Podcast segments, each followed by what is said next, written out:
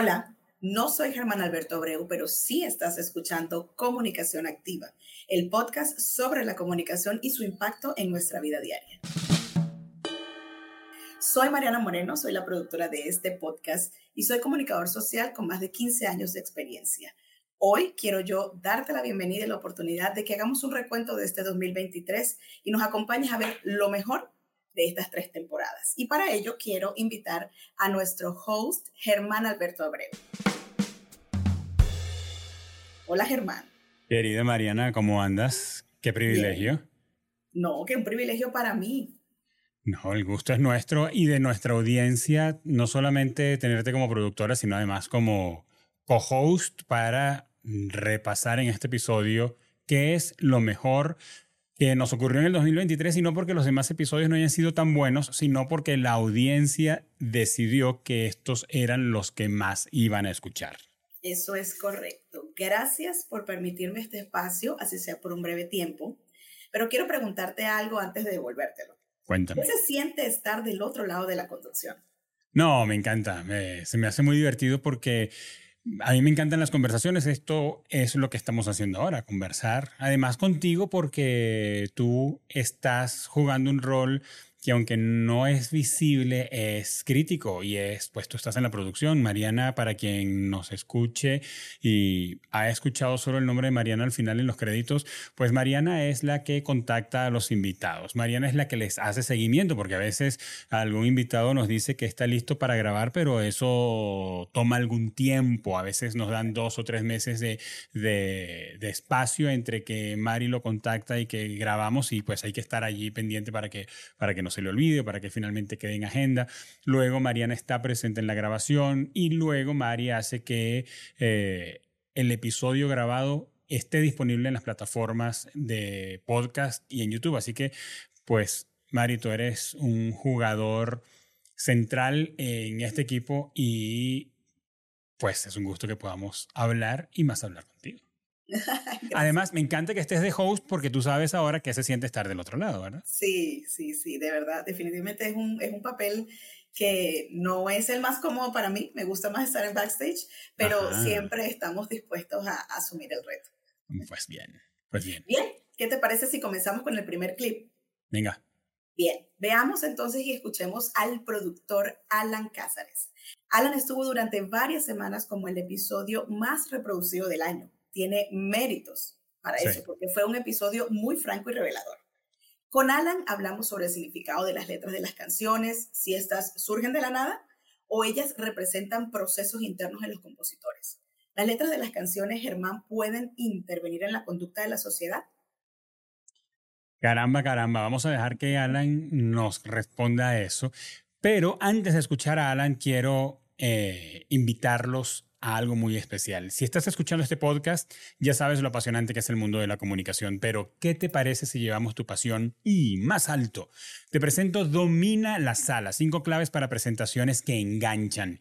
Ese es mi nuevo ebook pensado específicamente para ti. Adentro encontrarás una fusión perfecta de creatividad, diseño gráfico, textos e imágenes, todo listo para que conquistes a tu audiencia desde el minuto cero.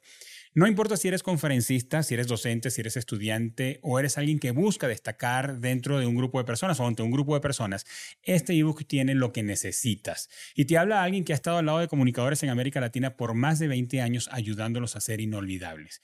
Esto es lo realmente importante. No esperes ni un segundo más. Vea la descripción de este episodio en la plataforma de podcast donde estés o en YouTube y descarga Domina la sala. El link está allí esperándote y el conocimiento dentro de este material puede ser un antes y un después en tu carrera. Tú has dicho, yo necesito recursos. A mí me toca hacer una presentación y yo no sé cómo hacer los, el keynote o los slides o yo no sé cómo debo empezar o, o yo no sé cómo hacer una presentación que sea fantástica. Para eso es este ebook. Y un regalo para ti que eres parte de esta comunidad.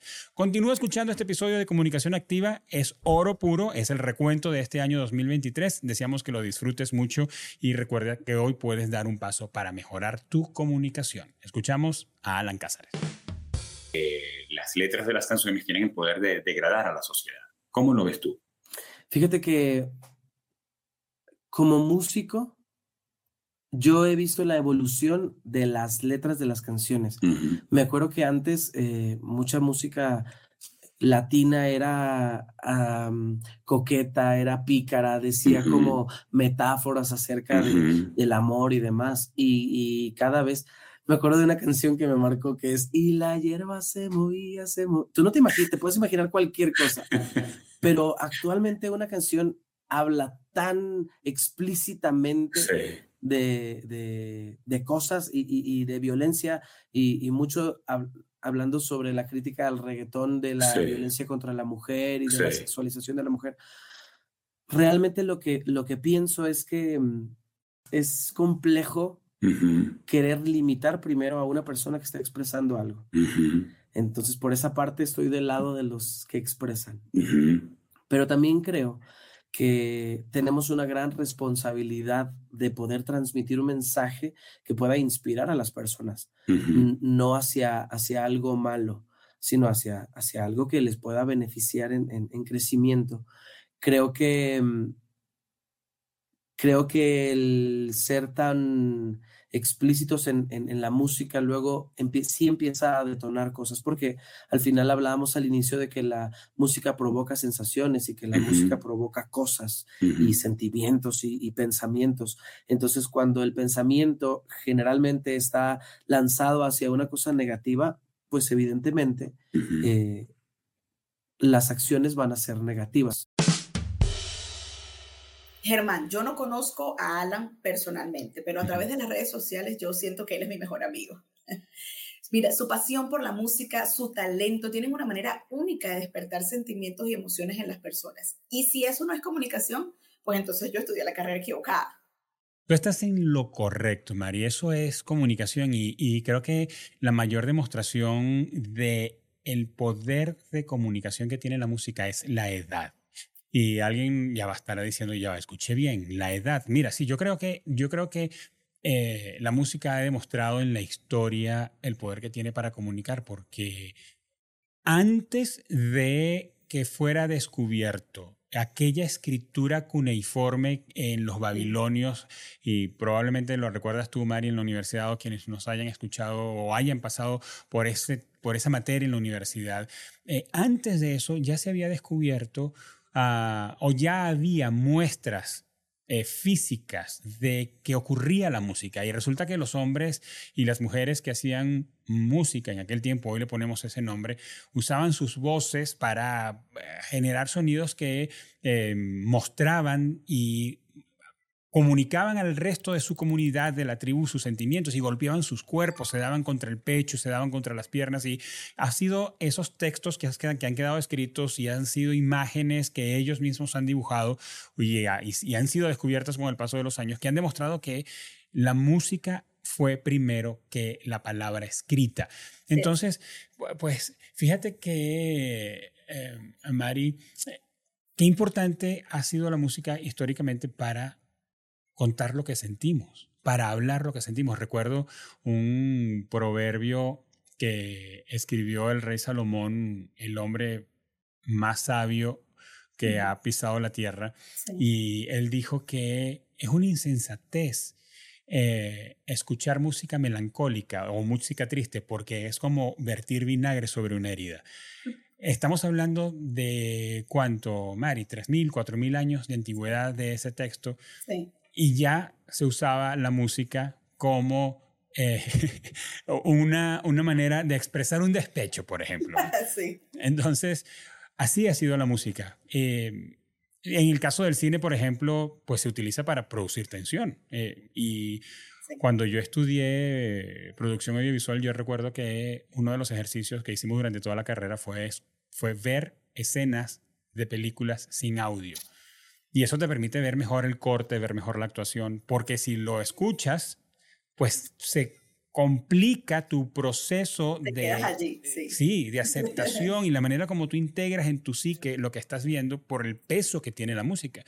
Em, en estos días subí a un avión y cuando estoy caminando por el pasillo buscando mi asiento, de pronto me di cuenta que hay música adentro de la cabina del avión. No, no ocurre a menudo, pero dije, ah, caramba, hay música. ¿Qué será lo que está sonando? Carol G. No, no, no. Era, era música así sinfónica, de orquesta. Era música para, yo dije, bueno, esto es para relajar a la gente que se sube al avión pues con tensión, o porque le da miedo volar, o a otros que les gusta subirse al avión con ganas de pelear porque su maleta no cabía de arriba en la sombrerera del, del avión, o porque le quitaron su puesto, etc. también pienso Ah, Mari, la gente que nos oye, que es común que las bandas y cantantes que hacen conciertos en lugares multitudinarios cierren el show con una canción lenta, con una balada. Y eso lo hacen para que haya menos euforia en la audiencia a la hora de abandonar el estadio. De salir, correcto. Entonces, así es la música. Ese es el peso de la comunicación que tiene la música. Y yo quisiera que la música sea protagonista en más episodios en el 2024. ¿Tú qué piensas? Sí, definitivamente es un, es un tema eh, que así como la misma música mueve, mueve emociones y, fíjate que pues yo considero que por eso es uno de los más eh, vistos, escuchados. Sí. Sí, sí, creo que la gente se identifica con, con ese tema de la música. Ahora, ¿tú crees, Mari, para, para agregarle sabor a lo que dice Alan, ¿tú crees que la letra de las canciones pueden pueden, tienen la capacidad de intervenir en la conducta de la sociedad? Yo creo que sí, definitivamente. Eh, creo que así como la gente que tiene males de amores escucha música para pasar el despecho y salen, muchos salen de eso, también pienso que, que puede eh, servir en cualquier otro escenario. O sea, si tú estás contento no vas a escuchar una canción que te va a hacer llorar, o sea, vas a escuchar una canción que te, que te mantenga ese sentimiento, esa emoción que tú traes. Entonces, definitivamente yo pienso que si las letras de las canciones y las melodías que acompañan esas letras eh, persiguen un fin en la sociedad, puede, puede definitivamente causar un impacto grande.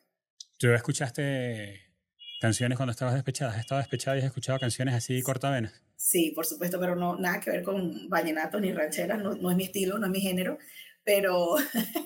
pero sí te cortaste la vena con una canción de esas que decía lo que tú pensabas. con varias, y con varias. Buenísimo. Y me ayudaron a superarlo. Además, sirvió de terapia, pues. Sí, sí, sí.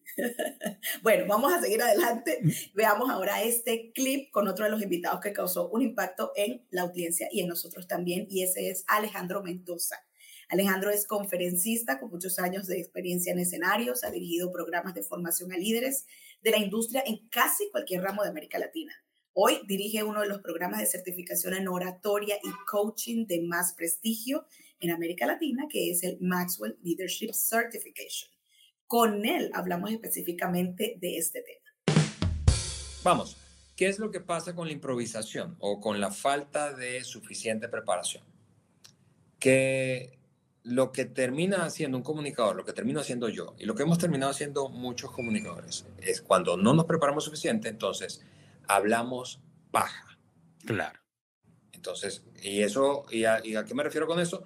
a rellenar eh, con verborrea, ¿verdad? A rellenar con, em, con, con información eh, secundaria, con información que, que, realmente no hace la diferencia en, un mensaje, hablando de transformación, hablando de comunicación para el cambio, eh, porque estamos divagando, ¿verdad? Estamos tratando, y, y, todos, vamos, todos los que hemos comunicado en público sabemos esto en la medida que eh, vas avanzando, tú estás construyendo el argumento, aunque te hayas preparado mucho o poco, claro. estás construyendo el argumento porque sabes que debes, que, que o sea, sabes que debes convencer, sonar convincente, eh, eh, guiar a la gente, etcétera, etcétera, etcétera. Entonces, si un comunicador no se preparó suficientemente bien, entonces va a estar dando más vueltas en su cabeza para poder entregarle a la gente un contenido que considere útil, la audiencia. Entonces, em, eh, sí, de nuevo, mientras más fácil, más simple, más concreto, específico es el, el llamado a la acción, más preparación se requiere. Oye, Mari, qué bueno escuchar a Ale, además que él dice tus cosas con mucha vehemencia, ¿verdad? Y con mucha convicción. Pero es que la, es la verdad, o sea, pretender comunicar sin tener preparación es una ofensa para la audiencia. Y, y tomando en cuenta lo que dice Ale Mendoza, yo creo que es una ofensa por dos razones fundamentales. Primero, le das a la audiencia un producto inferior, de baja calidad. Y tú, eh, Mari, probablemente muchos de los que nos oyen les ha tocado enfrentarse a una audiencia, no importa el tamaño que sea, no importa si te ha tocado, como ah, en el caso de Mariana, hablarle a 100, 200 personas o más, ah, probablemente tú que nos oyes has tenido que hablarle con cierta frecuencia a un grupo de compañeros de trabajo de 12, de 15, de 20, de 50. El asunto es que las personas que van allí van a escucharte y tienen una expectativa. Cuando nosotros no nos preparamos, le damos menos de lo que están esperando. Y tú me dirás, no, Germán, pero es que tú sabes, yo tengo 30 años hablando y yo tengo mi material dominado. Bueno, eso es una cosa. Si tú tienes tu material dominado, como por ejemplo nos va a decir José Jacinto, que es alguien que con quien también grabamos este año y está aquí en este episodio en, unos minutos, eh, él dice, mira, yo tengo mi material dominado, yo no necesito volverlo a estudiar. Bueno, tú estás preparado, pero cuando incorporamos un material nuevo, las personas si nosotros le damos menos de lo que las personas mm, eh, podían recibir, no de lo que ellas saben que van a recibir, Mari, sino de lo que nosotros sabemos que pueden recibir, nosotros las estamos estafando. Eh, estamos dando menos de nuestra capacidad. Porque, Mari, si yo me subo en un carro de tres cilindros y yo espero que ese auto me dé 300 kilómetros por hora, eh, pues yo estoy equivocado, yo como espectador, como audiencia.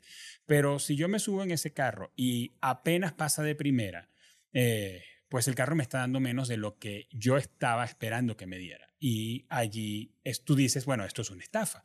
Entonces, esa es la primera razón. Y la segunda es porque la comunicación está centrada en el comunica eh, eh, la comunicación está centrada en el comunicador, no en la audiencia, cuando el comunicador no se prepara. Por eso también es una estafa.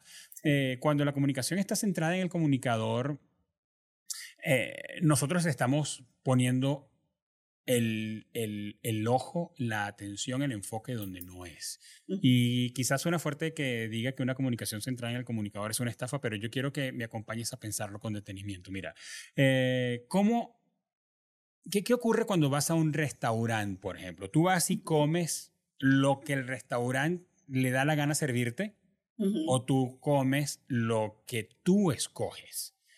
Cuando vamos a un hospital porque tenemos dolor eh, en un codo, eh, ¿me van a revisar el codo o el hospital dice, no, no, señor, mire, eh, no, no, a mí no me importa lo que a usted le duela, vamos a llamar al, al otorrino porque vamos a empezar por los oídos? No, o sea, así no ocurren las cosas. y lo mismo ocurre en la comunicación no está centrada la comunicación en la persona que comunica, aunque sea una personalidad. Y Mari, tú me has acompañado este año 2023 en varios eventos que hemos hecho donde hemos estado con personalidades, personalidades de talla mundial que ustedes que nos están escuchando estoy seguro que les conocen. Y al sentarme en la mesa con ellos a planear su comunicación en el evento, su enfoque ha estado, me han dicho a mí que he estado jugando el rol de productor, Germán, ¿qué espera la gente? ¿Qué quiere la gente? ¿Cuánto tiempo tengo? No, no, no porque sea mucho, sea poco, sino para poder acomodar su contenido y ajustarlo al nivel o al tiempo de atención que van a tener las personas. Recuerden uno de esos casos que el comunicador tenía 70 minutos y me dijo, no, Germán, por favor, ¿qué vamos a hacer? En 70 minutos hemos perdido y ganado la audiencia de las personas un montón de veces porque eso es demasiado tiempo. Ok, ¿cómo lo, cómo lo arreglamos?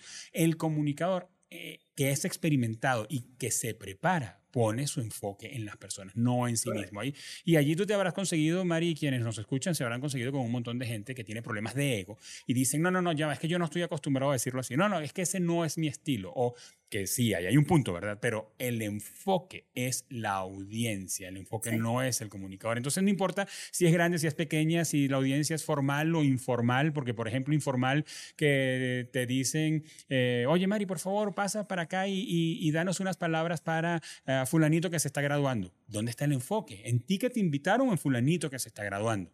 Entonces, el compromiso es el mismo. Siempre hay que prepararse. Sí, yo pienso definitivamente y creo fielmente en la preparación y en el estudio.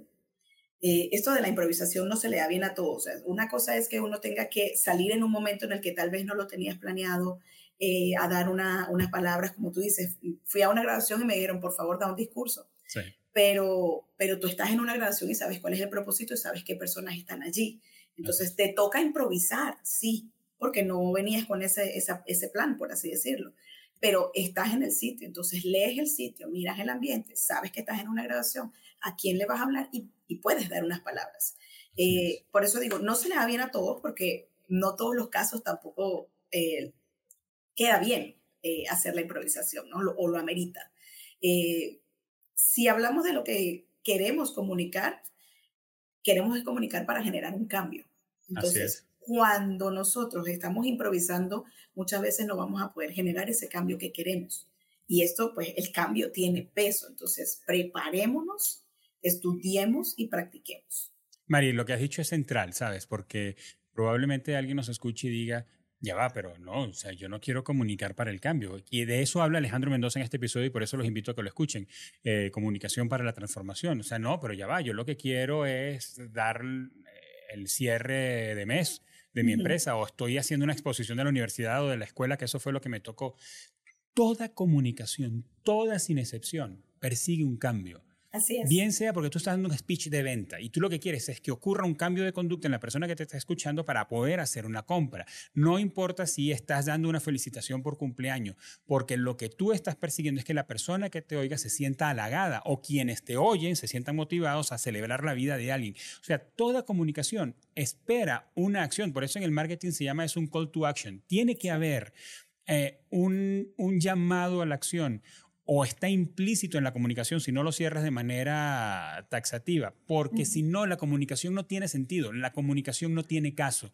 Es tan así, Mari, que cuando hablamos de comunicación no verbal, uno tiene reacciones en su cuerpo y en su gestualidad con lo que alguien más te está diciendo porque está produciendo un cambio dentro de ti. Así es. Uno pone cara de duda, pone cara de alegría, o uno, no, uno pone cara de póker, como se oye, como, como se dice eh, coloquialmente, pero adentro uno pone cara de póker intencionalmente porque adentro tú sientes que las cosas se están revolviendo.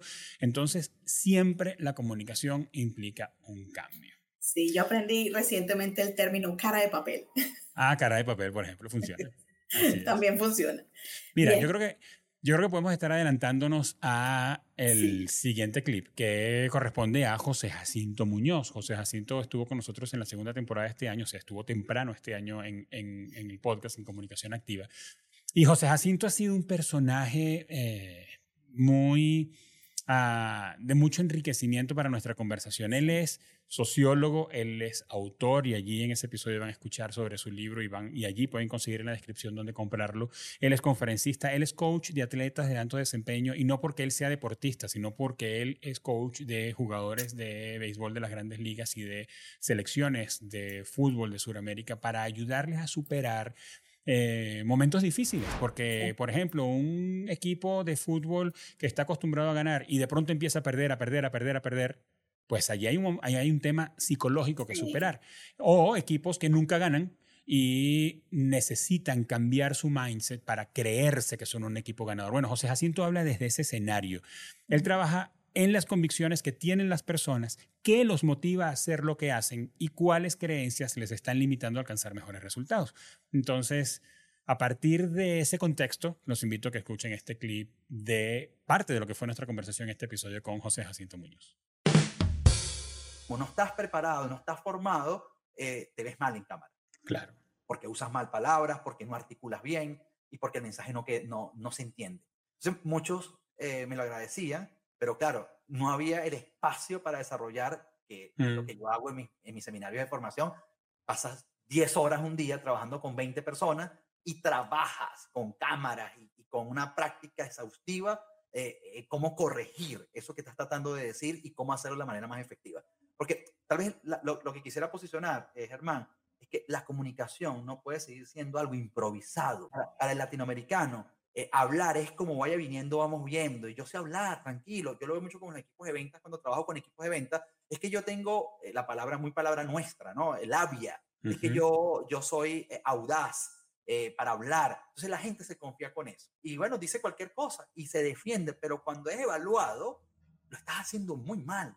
Hay un desorden en tu discurso, dices siempre lo mismo, buscas encantar en lugar de informar y servir. Entonces, yo siempre también cito a, Churchill, que decía que he preparado meticulosamente esta improvisación. Uno de los más grandes oradores de la historia, él decía, he preparado, preparado meticulosamente esta improvisación. Hasta los más grandes improvisadores están profundamente preparados.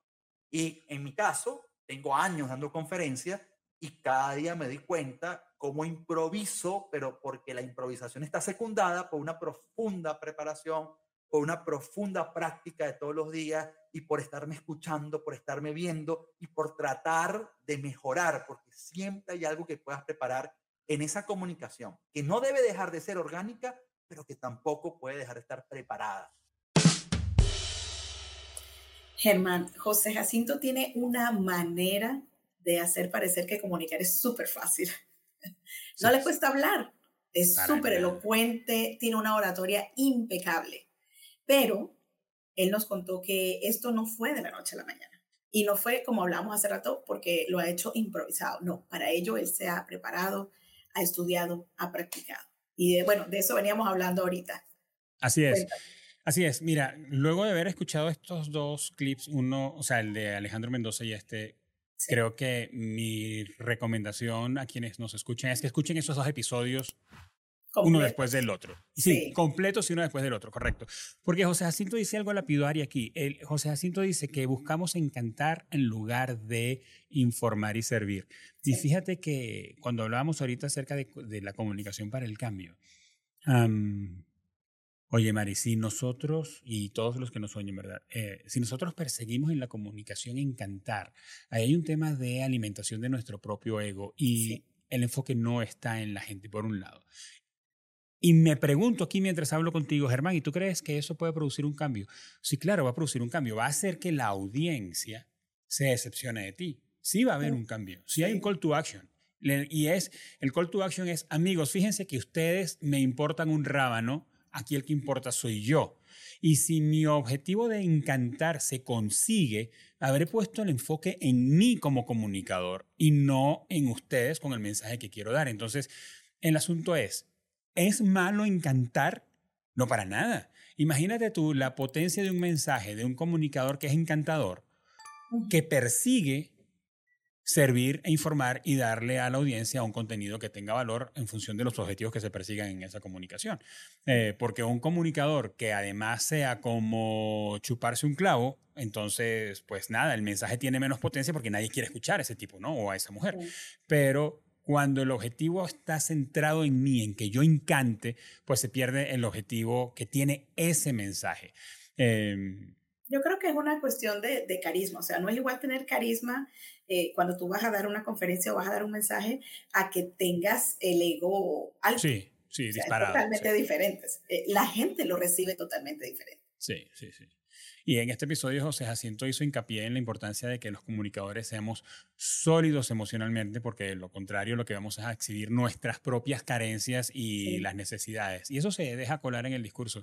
Yo por allí, en, algún, en alguno de los reels que hemos grabado para nuestras redes sociales, eh, he hablado de personas que empiezan un discurso diciendo, bueno amigos, eh, perdón, yo no quisiera interrumpirles, ¿no? O bueno, una disculpa, yo no, yo no estoy preparado para decirles esto, pero bueno, resulta que a mí fue a quien escogieron. Entonces, en ese tipo de comunicaciones lo que se nota es baja autoestima, baja convicción acerca de quién eres tú para ti mismo, eh, un, una, quizá un síndrome del impostor con mucho volumen donde te descalificas y son cosas que hay que darle ese eso es, un, eso es un rol que le toca a la gente. A la gente le toca decir si molestas o no. A la gente le toca decir si lo que tú vas a decir no es importante o si lo es. No, no, no comencemos una manera de hablar de esa manera, pero José Jacinto nos cuenta en ese episodio que quien se ve disminuido comunica, y perdónenme esta manera de decirlo gramaticalmente, comunica desde la disminución, comunica desde unos cuantos grados más abajo de donde la gente realmente lo ve.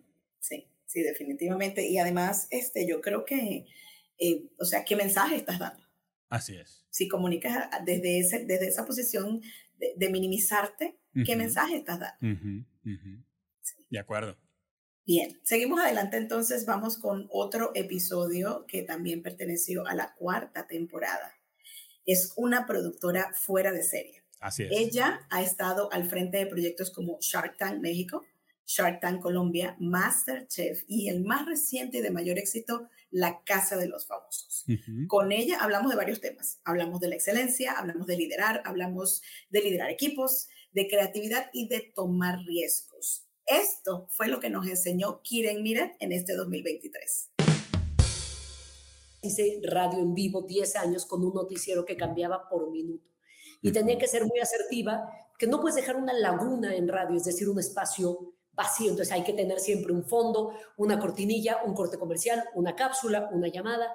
Entonces hay que estar como, como, y esta creo que es otra de las cualidades que hay que tener, hay que tener una visión periférica, hay, hay que saber qué está sucediendo alrededor para que en el momento en el que tengas que reaccionar puedas reaccionar rápido. Y creo que hay muchas otras cosas, o sea, creo que hay que tomar riesgos. Yo soy una persona que toma riesgos. Cuando los riesgos tienen que ver solo conmigo, voy al riesgo hasta sus últimas consecuencias. Cuando involucran a una producción de esta magnitud, tomo riesgos controlados porque las consecuencias pues, pueden ser mayúsculas. Y creo, por último, que hay que disfrutarlo y divertirse. Yo solo, yo he decidido solo, hace algunos años he decidido solo tomar trabajos que me produzcan satisfacción. Y siempre lo digo, no es que sea yo una hedonista absoluta, que solo busca los placeres de la vida, pero busco que mi trabajo me produzca placer, que mi trabajo me divierta, que mi trabajo me guste. Este es un proyecto súper demandante que a veces digo, ¿qué estoy haciendo aquí? Pero luego me acuerdo que estoy haciendo el reality show más importante del mundo y que quiero hacer la mejor versión de todas y que quiero que cada versión supere a la anterior. Y esa es una buena motivación. Y saber qué estoy haciendo. Estamos remodelando ahora la casa, la casa del reality, la casa de Big Brother y decir, quiero que esta casa se vea mejor que la anterior, pero tengo el reto de la que sigue. Claro. Esas partes son súper motivantes. Entonces es encontrar el placer por hacer las cosas. Sí, Mari. Eh, oye, primero que de Kiren me encanta su manera de decir las cosas con tanta seguridad. Yo, yo estoy seguro que ella ah, puede intimidar a más de uno. Ah, y decías antes de que viéramos el clip que ella estuvo al frente de la producción de La Casa de los Famosos. Y cuando grabamos este episodio, Mari, el, esta, este reality show aquí en México no había terminado. No, no. Sí. Ahora mismo no recuerdo si se había estrenado, pero no había terminado, no se había visto la película completa. Hoy puedo decir que Kiren Miret estuvo al frente de la producción audiovisual eh, de México, el reality show mexicano que rompió todos los récords. Ningún reality tuvo los niveles de audiencia que tuvo este reality show, este La Casa de los Famosos. y ahí hubo muchos factores que confluyeron donde estuvo la mirada y el liderazgo de Kiren. Entonces, celebro mucho Ah, de ella eso, porque ella entiende muy bien el concepto de comunicación y especialmente cuando hablamos de comunicación para las masas o de comunicación popular, y popular me refiero a grandes cantidades de personas. Y Kiren lo tiene, lo tiene muy claro. Ahora, Mari, Kiren habló aquí acerca de tomar riesgos. Y cuando lo vemos desde el enfoque de la comunicación, ¿qué piensas tú? ¿Qué piensas tú sobre tomar riesgos en la comunicación? Que no es lo mismo que saltar de un acantilado a, a 100 metros, ¿verdad? Eh, aquí hay otra jugada. Definitivamente creo que no saltaría el acantilado, pero, pero sí tomaría riesgos en la comunicación. Creo que lo hemos hecho ya. Eh, a mí me encantó este episodio, me encantó lo que habló Kiren de la visión periférica. Sí. Eh, y desde la producción, eh, es totalmente cierto. O sea, no puedes enfocarte en una cosa, en algo pequeño, en esto nada más. Eh, cuando tú vas a producir tienes que ver el panorama completo. Sí. Tienes que, que, ver eso para poder hacer las conexiones adecuadas, para poder preparar todo, el ambiente, a las personas, el sitio, el lugar. Eh, y cuando tú ves el, el cuadro completo, por así decirlo, es más fácil tomar el riesgo. Es más fácil tomar el riesgo porque sabes que como ya has visto todo, sabes a dónde vas y, puedes tomar el riesgo y que no te vas a caer por un barranco, ¿no? 100 metros abajo o miles de metros abajo. Sí, yo pienso que es un desafío porque, María, escuchaba hace algunos años a un conferencista que hablaba de innovación y él decía, mira, lo que está del otro lado, o sea, tú tienes, tú tienes una, un círculo donde tú te mueves y tiene varios nombres, entre ellos zona de confort, aunque en la medida en que te vas acercando al borde que delimita el círculo donde tú te mueves, es menos confortable, ¿no? Es menos cómodo, claro. Pero estás, te mantienes allí en tu zona de confort. Eh, le piden, voy a poner el ejemplo conmigo, me piden que le dé... Ah, bueno, fíjate, voy a usar un caso real. A mí me pidieron recientemente que grabara un mensaje para ayudar a las personas que fuman a dejar de fumar en el 2024.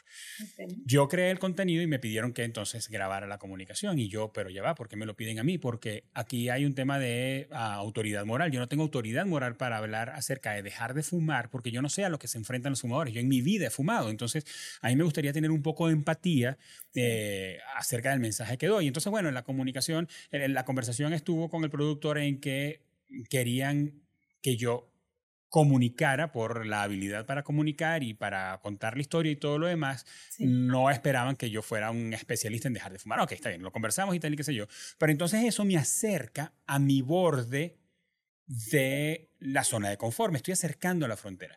Pero resulta, Mari, que los riesgos están cuando atravesamos esa frontera del otro lado de la pared de la zona de confort. Y Allí es donde, lo que decía este autor del que, que te menciono, este conferencista, él hablaba, allá es donde está la innovación, allá, cuando tú superas aquellas cosas que tú crees que dominas, que tienes bajo control, donde, te, donde te has movido siempre, donde está el conocimiento que tú, que tú dominas. Y aquí es donde rescato lo que dices, tomándolo de Kiren, la visión periférica.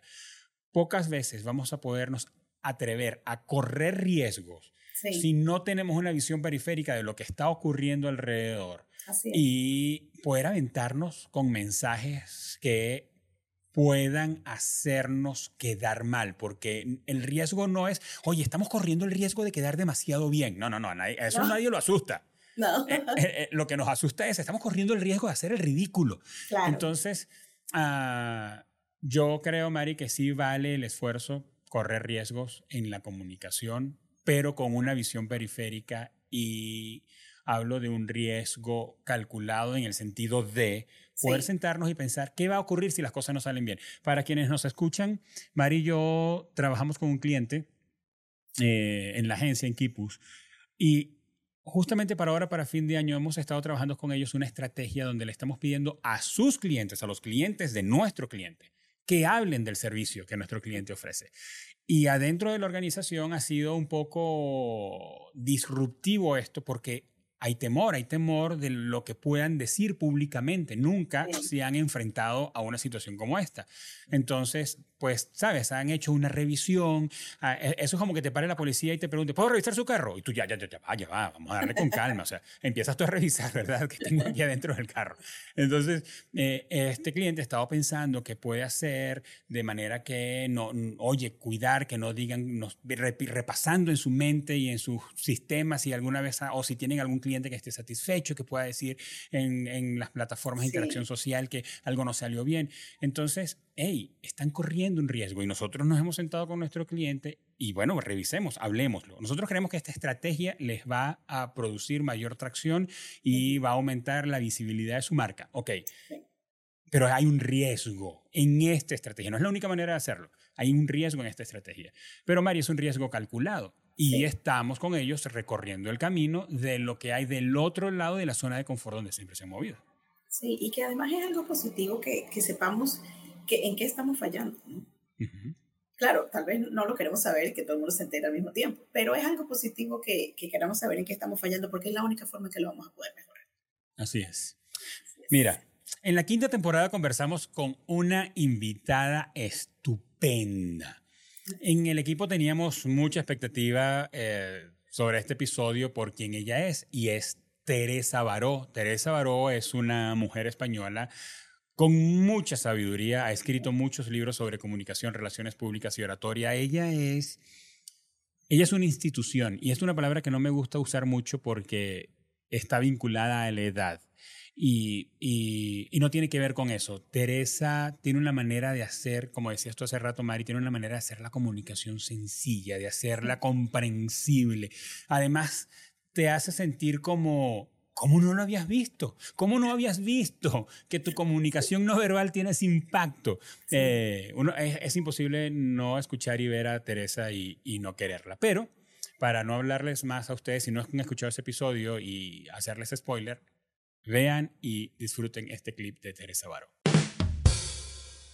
que nos van dando desde niñas que hace que nos comportemos de una forma en el mundo profesional que nos perjudica. ¿Por qué? Porque el mundo profesional hace siglos que es de los hombres. Entonces, llegamos nosotras con otras maneras, con otras formas de comunicarnos y a veces no encajamos. Tenemos las de perder. ¿Por qué? Porque se interpreta como una comunicación más débil. Bueno, yo me di cuenta de todo esto, además estudiando la comunicación no verbal, está clarísimo que es muy diferente la comunicación no verbal de hombres y mujeres y ah, eso me impulsó a escribir el libro con herramientas de todo tipo para que estas mujeres puedan darse cuenta de cómo es su estilo de comunicación, eh, cambiar lo que tengan que cambiar, pero como decíamos antes, no tienen que cambiar su comunicación como madres, seguramente. ¿no? Como madres ya les funciona este tipo de comunicación, pero lo que no funciona es actuar como una madre cuando estás en el trabajo y además tienes que dirigir a un equipo de hombres. Así es. Y por lo tanto, tenemos que adaptar también nuestra comunicación. ¿no? Germán, este episodio con Teresa a mí me dejó boquiabierta de todo lo que yo pude aprender acerca de la comunicación no verbal. Y oye, yo presté atención porque yo, yo me muevo mucho, yo hablo mucho, yo gesticulo mucho, hago muchas cosas y digo, me puso a pensar y dije, ¿qué estoy comunicando con mi gesticulación? ¿Qué estoy comunicando con mi cuerpo, con mis manos, con mis ojos? Eh, cuando estábamos en pandemia, recuerdo que no, nos reíamos mucho porque todo el mundo con tapabocas no veías nada, lo único que podía ver era, los ojos. De acuerdo. Y entonces la gente todavía decía, bueno, habla con los ojos. Sonríe con los ojos, di todo con los ojos. Entonces, eh, viendo este, este episodio cuando lo grabamos y luego cuando lo volvimos a ver, definitivamente yo pensaba en eso, ¿no? ¿Cuánto de lo que Teresa dice es definitivamente cierto? ¿Cuánto de lo que ella dijo yo puedo aplicar a mi vida y he aplicado a mi vida para, para mejorar esta parte de la comunicación no verbal? ¿Qué piensas? Mari, bueno, sí, de acuerdo contigo. Pero me quedo pensando en, este comentario que hace Teresa de adaptar la comunicación. Y si eres mujer y nos estás escuchando, yo te invito mucho a que escuches este episodio porque Teresa, su libro más reciente está dedicado a las mujeres para que desarrollen, o mejor dicho, potencien sus habilidades de comunicación en un mundo que está básicamente dominado por hombres. Y ella lo acaba de decir, o lo acaba de tomamos ese clip donde ella lo dice. Pero Mari, ¿qué piensas tú sobre eso? Sobre adaptar la comunicación. Tú que eres mujer, que eres comunicadora, que te mueves, eh, te relacionas y te desenvuelves en un espacio con muchos hombres y con voz fuerte. Em, ¿Qué piensas de eso? Yo pienso definitivamente que ella da en el clavo, ¿no? O sea, tenemos que adaptar la comunicación. Y yo creo que es algo que hacemos todos los días. De repente las mujeres lo hacemos más pero, pero sí tenemos que adaptar nuestra comunicación y, y, volvemos a lo que siempre hemos estado hablando. Por ejemplo, en Kipu siempre hemos hablado de que lo primero que tienes que hacer para comunicar es conocer a tu audiencia. Entonces, si no sabemos en el lugar en donde estamos y a la gente a la que le vamos a hablar, entonces, ¿cómo vamos a, a, darnos, eh, a permitirles que el mensaje les llegue? O sea, nosotros tenemos que hacer que el mensaje les llegue. Entonces, siento y pienso que debemos definitivamente adaptar la comunicación. Como la misma Teresa decía, una madre en su casa este, Tiene su manera de comunicar, pero cuando sale no habla con las demás personas como habla con sus hijos. Entonces, sí hay que adaptar la comunicación y repito, es algo que hacemos todos los días. Sí, de acuerdo contigo y de acuerdo con Teresa. Recuerdo que en ese episodio hablábamos acerca de la gente que dice, no, no, no, yo soy así. Y si yo soy así, pues que me quieran como soy. Pero resulta que pues, puede ser un grosero y un soez hablando, pero a la hora de ir a una entrevista de trabajo se porta decente, ¿verdad? Y, es encantador. es encantador y, recoge su mejor lenguaje y deja fuera en la puerta sus palabras más, ah, más duras porque tiene un objetivo. Y básicamente la comunicación siempre tiene objetivos, como hablábamos hace, hace unos minutos. Y, y, no es lo mismo tampoco cuando nos toca... Uh, darle unas palabras a nuestra familia en una fiesta de Navidad ahora en los próximos días a cuando nos toca eh, hablarle a unos compañeros de trabajo en la oficina para hablar sobre una junta de trabajo, ¿verdad? Entonces, es natural para nosotros adaptar la comunicación es más desafiante, es mucho más desafiante para la mujer sin lugar a dudas y, y ahora me cuelgo de este episodio de Teresa Baró para recomendarles un episodio que grabamos más reciente eh, con Daniela. Mm, ¿Te acuerdas del apellido de Daniela, Mari? Que hablamos con Daniela sobre la comunicación de la mujer. Y allí lo van a conseguir si hacen scroll en las plataformas de podcast, porque para la mujer definitivamente es más desafiante por un asunto cultural, ¿no? El, Y lo que a la mujer le ha tocado ganar, el espacio, el terreno que le ha tocado ganar para que su voz sea escuchada con el mismo interés que se ha escuchado la voz del hombre. pero eh, hablábamos con, con, con em, Teresa sobre esto, sobre cuándo ¿Qué tiene que hacer la mujer para que sea escuchada? Y probablemente la mujer tiene que adaptar su tono de voz. Sí, claro. Para que no suene demasiado imponente. Y entonces una mujer puede decir, ¿qué? Yo no voy a adaptar nada, yo hablo así. Imagínate tú, una caribeña como tú, una venezolana, una dominicana, una puertorriqueña, una cubana, una colombiana, una panameña, que pues eh, son culturas donde somos mucho más expresivos, donde levantamos más la voz. No, no, no, yo no voy a hablar menos de cómo yo hablo. Ok, ¿qué es lo que tú quieres? ¿Quieres ser escuchada? Porque cuando adaptamos nuestra comunicación a un lugar, a un entorno donde puede ser hostil para nosotros, adaptémonos. Es lo que ha hecho la especie históricamente. Nos adaptamos y luego que nos ganamos el lugar, ok, te voy a explicar cómo soy yo. Y ya nos ganamos el oído de la gente, nos ganamos su aceptación y probablemente así es que vamos a ir logrando cambios, Mari. Sí, Daniela Espinosa para... Daniela Espinosa. Ella la pueden encontrar como Dani Comunicadora en las Un gran episodio grabamos con Daniela también sobre la comunicación de la mujer. Así es. Bueno, cerramos este recuento con tres mujeres con las que todos quisiéramos estar algún día. Así, Son definitivo. maravillosas, simpáticas, estupendas y también hay mucho que aprender de ellas. Ellas son expertas en marketing y conducen el podcast MSX Conecta. Ellas son Olga Quiroz, Liliana García y Patricia Ruiz. Escuchemos. Nos quejábamos de los millennials, o sea, tuvimos una curva de aprendizaje que a lo mejor fue dolorosa, pero que sí nos dejó aprendizaje en donde podíamos quejarnos. Incluso tengo gente que llegaba a decir, bueno, ahorita no, y mejor prefiero otra generación. Pero ahorita es inminente porque los millennials crecieron y son ya gerentes, directores, coordinadores, o sea, ya tienen la edad y porque los centennials ya están también en, en la fuerza de trabajo, en la zona de trabajo. Entonces, ¿qué pasa? Que tenemos que aprender Tú mencionas flexibilidad, definitivamente hay cosas que tienen que suceder, tenemos que estar abiertos a aprender y hay un tema bien interesante que está sucediendo ahorita en las empresas que ya se pusieron las pilas, que es reverse mentoring, o sea, mentoría en reversa, en donde no es solamente el típico de, ah, yo el grande condescendiente te voy a explicar a ti joven, sino tener esa no soberbia, esa humildad de, oye, yo también soy la generación millennial, perdóname, soy la generación X, pero necesito aprender de los millennials, necesito aprender de los centennials. Tener esa apertura en todas las direcciones para encontrar aprendizaje mutuo, pero también, como bien lo decías, encontrar esa zona común de, a ver, yo le bajo mis dos rayitas a la rigidez que teníamos en las estructuras de antes. Ya vimos que podemos trabajar, que podemos ser productivos de otra forma de trabajo. Y también, oye, pero la cultura de trabajo es importante, pero seguir cierto tipo de lineamientos es importante para la organización. Y entonces jalamos mutuamente, ¿no? Te doy estructura, pero me das esa apertura, esa flexibilidad y nos vamos enriqueciendo. Siento que la única forma en que las empresas realmente de éxito van a salir adelante es, es aprendiendo, es encontrando esa zona común. Fíjate que, que algo que, que, me encanta de este tema es inclusive las formas, el how to, las formas de trabajo. Les voy a contar una experiencia. Mari, qué, qué, divertido fue este episodio.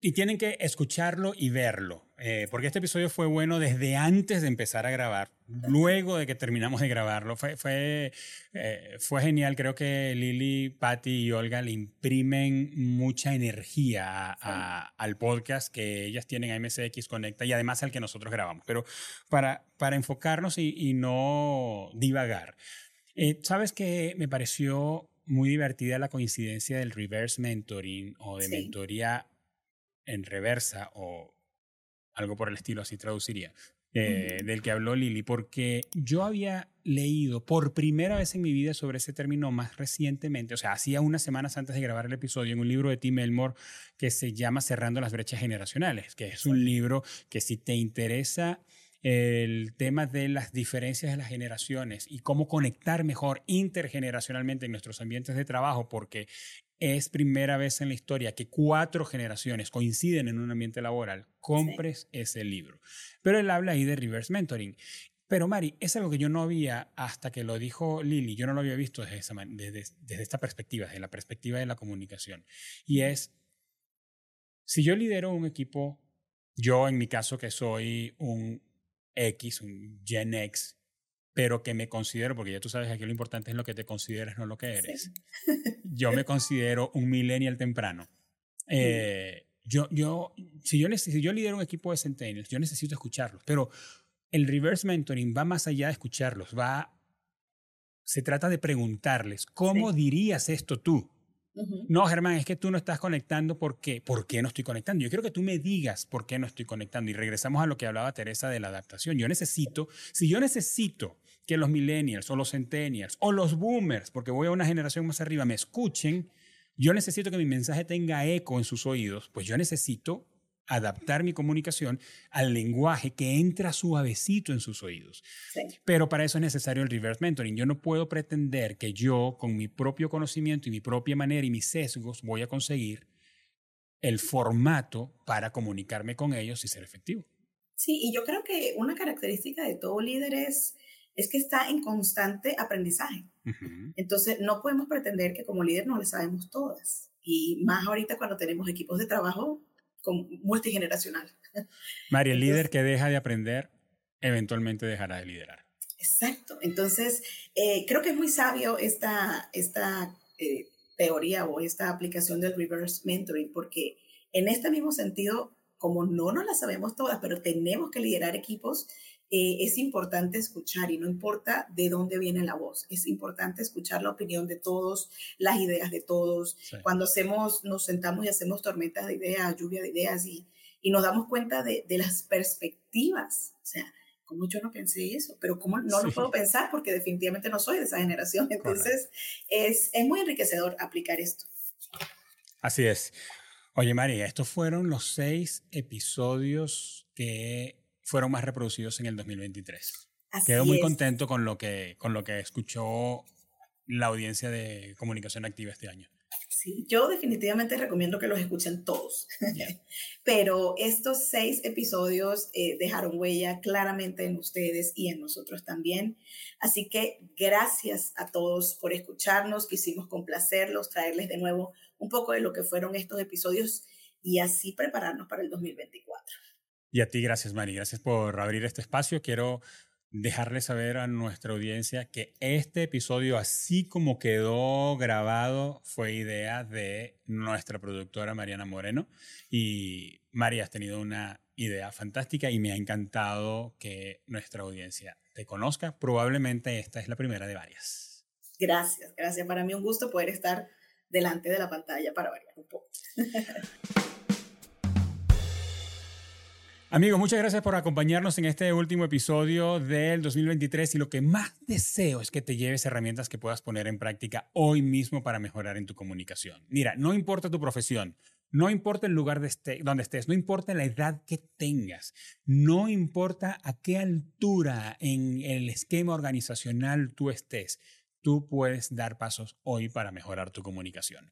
Pasen por la descripción de este episodio en cualquiera de las plataformas donde estés conectado y haz clic en los enlaces que te conectarán con los invitados fuera de serie que acabas de escuchar. Además, ahí vas a conseguir el link para que escuches ese episodio en particular todo el equipo de comunicación activa les deseamos que tengan unas fechas festivas donde disfruten de las personas que aman, se acerquen a los que han estado lejos, abran regalos que les saquen sonrisas de 100 a 100 y se llenen de expectativas para tener un gran 2024. Este podcast es una producción original de Kipus y es posible gracias al compromiso y al profesionalismo de Mariana Moreno en la producción y en este episodio en la conducción, Eva Daniela Abreu en la coordinación de redes sociales, Wendy Saucedo en el diseño gráfico y Oscar Osorio en la edición y postproducción del audio y del video. Nos escuchamos y nos vemos en el primer episodio del año 2024.